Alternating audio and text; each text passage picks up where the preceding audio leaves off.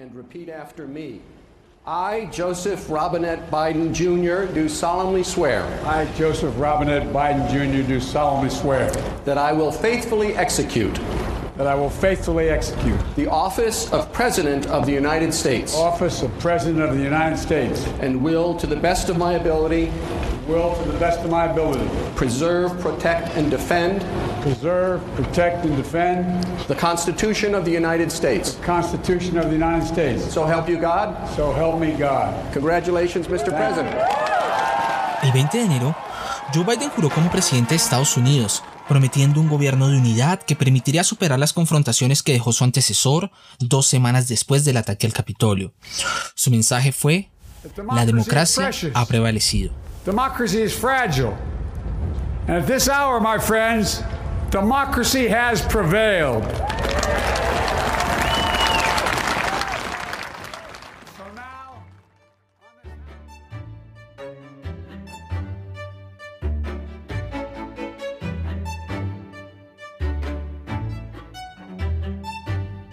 Bienvenidos al episodio 14 de Difunde Podcast. Soy Guillermo Espina y nos reencontramos en este 2021 para analizar la transición política en Estados Unidos, para comprender los cambios y continuidades que puede traer el gobierno de Joe Biden y el futuro político de Donald Trump y el Partido Republicano. Así comenzamos este episodio.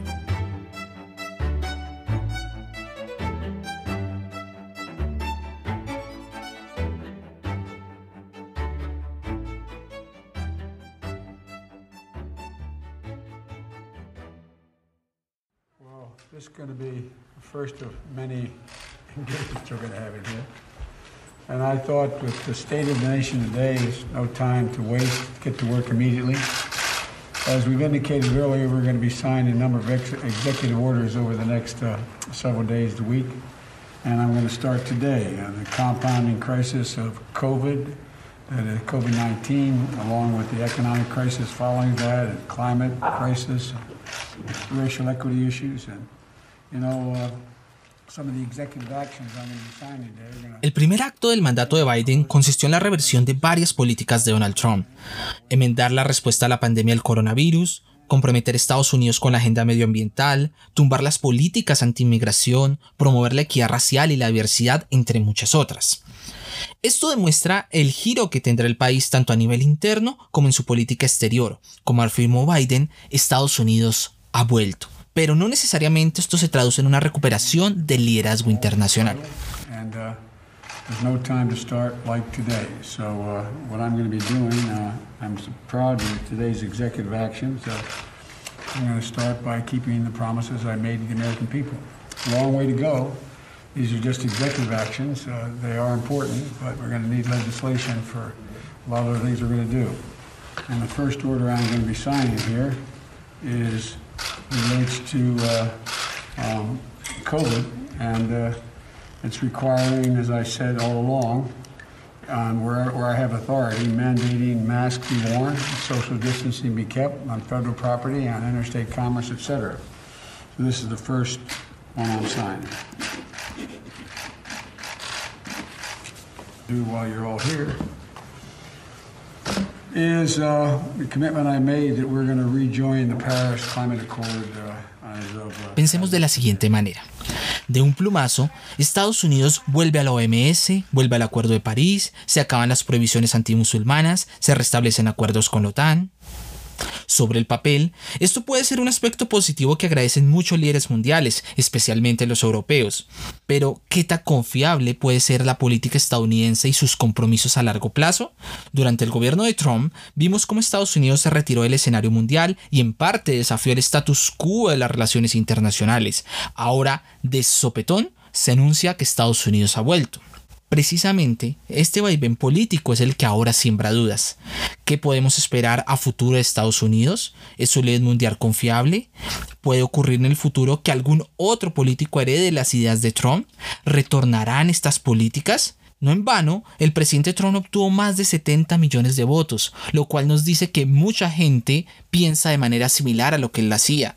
Este es un hecho muy relevante para el liderazgo internacional de Estados Unidos y evidencia el daño que causó el gobierno de Trump a la imagen global de Estados Unidos con su política American First, que rompió gran parte de esa tradición que históricamente coincidían tanto republicanos como demócratas. En el mundo entonces nos queda la pregunta de cómo enfrentar los desafíos globales, como puede ser el cambio climático, cuando todo depende en cierto modo de unos 10.000 o 20.000 votos en Arizona, en Pensilvania o en Georgia o en algún otro lugar de Estados Unidos. Pero como en muchas situaciones, hay cambios y también continuidades.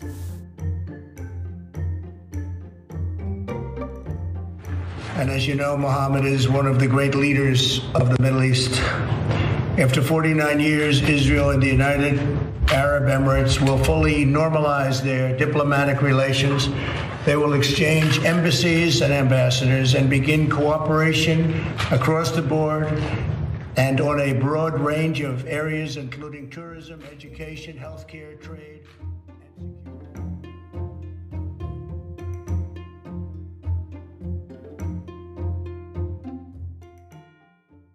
Por ejemplo, los cambios en la situación en Medio Oriente es uno de los legados de Trump. Su gobierno apoyó la postura israelí, logró que se restablecieran relaciones con otros países árabes y el reconocimiento internacional de varios territorios ocupados. Un aspecto que llama la atención del gobierno de Biden es su decisión de mantener la embajada de Estados Unidos en Jerusalén, un hecho que alteró las condiciones del conflicto palestino-israelí y es uno de los puntos esenciales de todos los procesos de paz que se han llevado hasta el momento, donde la parte oriental de Jerusalén se creía que sería la futura capital de un posible Estado palestino. Ahora, con un mayor control israelí sobre la ciudad, se está transformando este conflicto y se está sembrando una duda sobre cómo llevar unas posibles negociaciones que lleven a la solución del conflicto.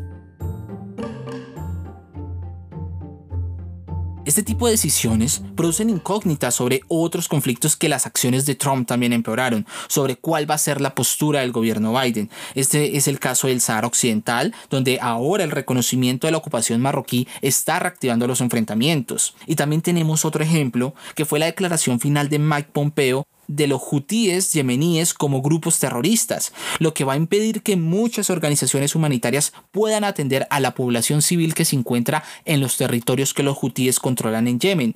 Y allí, en esas zonas, es donde la hambruna se ha convertido en una de las amenazas más graves y de las situaciones humanitarias más preocupantes que tiene nuestro mundo. Pues bien, todo esto se suma también a esa postura de qué va a hacer el gobierno de Joe Biden frente a eso, va a seguir la línea de Trump o no, y a lo se suman otros escenarios desafiantes y muy difíciles que están a la vuelta de la esquina. Por ejemplo, qué va a hacerse con las negociaciones con Irán, que Irán, sabemos muy bien, ha tomado una postura mucho más agresiva con el enriquecimiento de uranio y su programa nuclear, o la amenaza que constantemente representa el programa balístico y de cohetes y de misiles que tiene Corea del Norte y que aún está pendiente por resolver. We're having a little squabble with China because we've been treated very unfairly for many, many decades, for actually a long time. And it should have been handled a long time ago, and it wasn't, and we'll handle it now.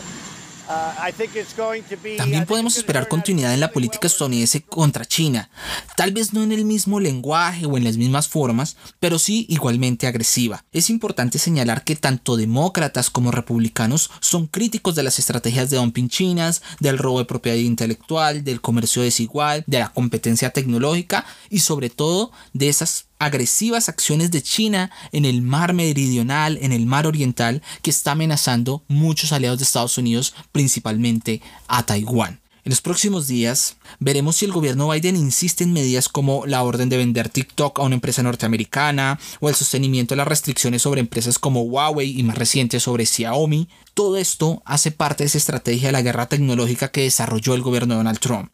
Todo esto hace parte de un proceso mucho más amplio que se está dando a nivel histórico y a nivel político dentro de los Estados Unidos, que es buscar ese desacoplamiento entre las dos economías, de separar la economía china de la economía norteamericana. Y eso es un interés de ambos partidos. Today we take a momentous step, one that has never been taken before with China, toward a future of fair and reciprocal trade as we sign phase one of the historic trade deal between the United States and China. Recordemos que a inicios de 2020, China y Estados Unidos firmaron un acuerdo comercial que llamaban la fase 1, en el cual se hacía una tregua de la guerra comercial que habían sostenido el año anterior y que obligaba a China a comprar productos estadounidenses, a tener una mayor apertura económica y a proteger las empresas estadounidenses que operan en China. Sin embargo, se mantuvieron los altos aranceles a varios productos chinos, se está muy lejos de las metas de compra chinas a Estados Unidos y se emitieron constantes sanciones a empresas chinas, lo que está destinando este acuerdo sencillamente al fracaso. En este sentido, puede comprenderse las recientes medidas del presidente Biden, que quiere incentivar la compra de productos americanos por parte del gobierno federal. También vemos la elección de Catherine Tai como representante comercial de Estados Unidos, que es una destacada abogada que tiene ascendencia asiática y es experta en negociaciones con China y además habla un fluido mandarín. Entonces, aunque puede darse acercamientos para enfrentar la pandemia entre China y Estados Unidos, son malos temas los que están separando a China y Estados Unidos. Y eso es algo que tal vez va a tener y muy seguramente va a tener continuidad dentro del gobierno de Joe Biden.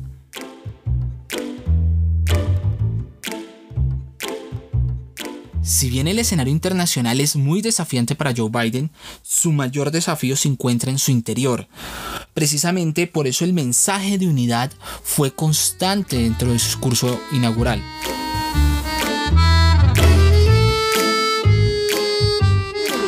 Without unity, there is no peace, only bitterness and fury.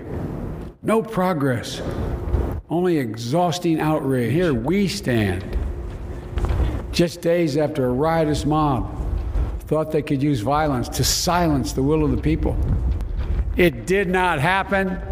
It will never happen. Not today, not tomorrow, not ever. Not ever. Posiblemente el mayor desafío que enfrenta el gobierno de Joe Biden en el interior es esa amalgama de grupos radicales, supremacistas raciales, seguidores de teorías de conspiración, neonazis, neoconfederados y muchos de ellos que han trascendido a milicias armadas que conforman la base que está apoyando el presidente Donald Trump y que también él incentivó y permitió que se desarrollaran durante su gobierno.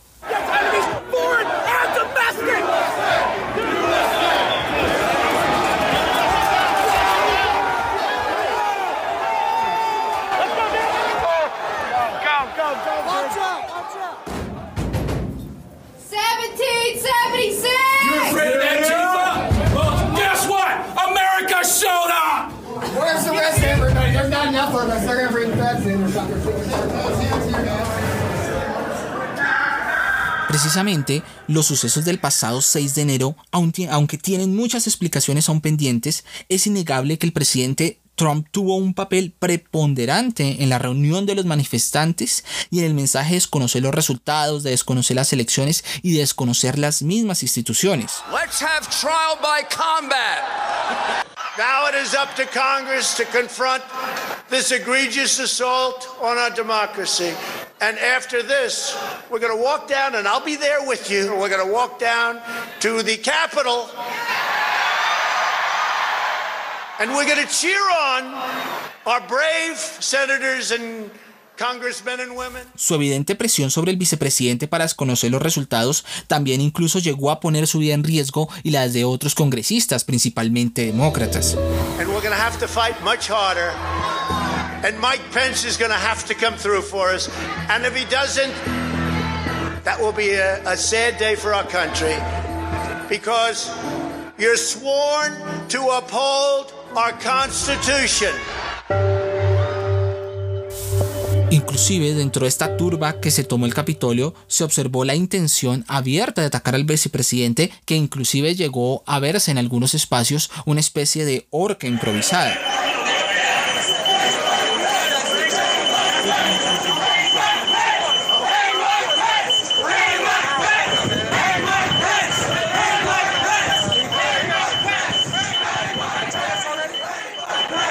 Pues después de lo que ocurrió este día, la pregunta es qué postura va a tomar el Partido Republicano, porque varios de sus líderes durante varias semanas hicieron ecos de las acusaciones infundadas de fraude por parte de Donald Trump y muchos republicanos reprodujeron las mismas afirmaciones falsas. Algunos, incluso legisladores republicanos, también fueron identificados dentro de esa multitud que atacó el Capitolio. Por otro lado, encontramos un partido republicano que ante estos hechos se está dividiendo entre los líderes tradicionales de la vieja élite del Partido Republicano están rechazando a Donald Trump, que están rechazando lo que ocurrió, pero que en el fondo son una minoría y que actúan de forma muy dubitativa y temerosa de enfrentarse a Donald Trump, lo cual pues a futuro lo que les ocurre es que ellos temen que enfrentar a Trump pueda representar un rechazo de los electores a futuro dada la gran popularidad que tiene el expresidente. No en vano, uno de los aspectos que marcó el 6 de enero fue la forma como Donald Trump Jr. evidenció la transformación que ha provocado su padre, Donald Trump, en el Partido Republicano.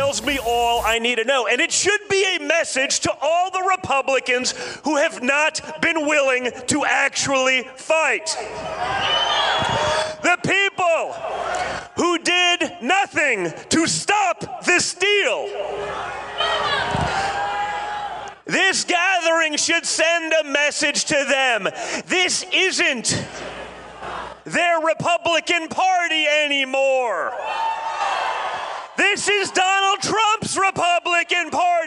Esta es una transformación política republicana hacia el caudillismo, hacia el populismo y el personalismo. Recordemos que en la convención republicana inclusive la familia Trump fue la gran protagonista. Ahora el caudal electoral de Trump como el segundo candidato más votado con más de 70 millones de votos, pues le permite una especie de estrategia de chantaje donde su apoyo se convierte en algo esencial para cualquier republicano que aspire a competir en una elección. Para los republicanos que se opusieron a Trump como el gobernador de Georgia, Brian Kemp, o la representante por Wyoming, Liz Cheney, buscar su reelección seguramente va a contar con grandes obstáculos.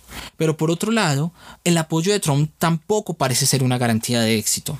Precisamente la incongruencia que había entre el presidente Trump criticando al sistema electoral y hablando de fraude y a la vez invitando y apoyando candidatos al Senado en la segunda vuelta que había en Georgia, pues fue una de las causas y que se toma como una de las causas de la derrota republicana y que le dio una mayoría, entre comillas, al Partido Demócrata en el Senado.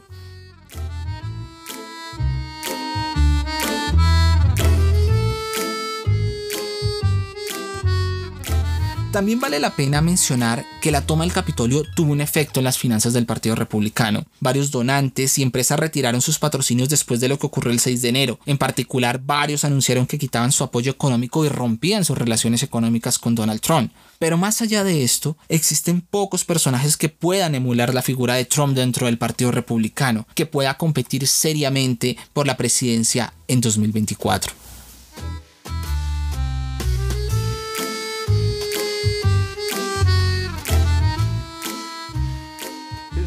Grow stronger, for you will have made him a martyr. Donald Trump is a living, breathing, impeachable offense. It is what it is. Read Ms. Cheney's statement. Let's come together and impeach the president for this high crime against the republic. We don't have a minute to spare. He is a clear and present danger to the people. I believe impeaching the president in such a short time frame would be a mistake. That doesn't mean the president is free from fault. The president bears responsibility for Wednesday's attack on Congress by mob rioters. He is capable Ahora, tras el ataque al Capitolio, el presidente Trump será juzgado nuevamente y es considerado como uno de los responsables de los hechos que ocurrieron. Este juicio, que es sin precedentes, podría concluir en la imposibilidad de que Trump se presentara en las elecciones de 2024, pero también podría provocar que los republicanos cerraran filas alrededor del expresidente, ya que en un primer intento se buscó que se declarara este juicio como inconstitucional, dada su condición de expresidente, y esto contó la gran mayoría de los senadores republicanos, lo cual va a dejar este proceso de impeachment casi que al borde del fracaso antes de que se inicie. Y esto demostró que Trump aún cuenta con fichas muy leales, y un ejemplo de ello es el senador Ron Paul de Kentucky y Kevin McCarthy, que es representante por California y el líder del Partido Republicano en la Cámara. Recordemos que en la Cámara los republicanos arrebataron varios escaños a los demócratas, siendo la mayoría muy fieles a Trump. Por otro lado, que el Senado se concentre en este proceso, en este juicio, en este impeachment, va a obstaculizar la discusión de muchas medidas que pueda proponer el gobierno Biden y en cierto modo una lectura revanchista de este impeachment pues va a llevar nuevamente al enfrentamiento bipartidista y va a llevar a una división entre ambos partidos y que se sigan las líneas partidistas al momento de tomar decisiones. De esta manera Estados Unidos va a comenzar esta tradición a un nuevo gobierno en medio de una crisis generada por la pandemia, la división política, incluso anuncios de amenaza terrorista. El gobierno Biden se encuentra ahora entre el caos, la salvación y el legado de Donald Trump.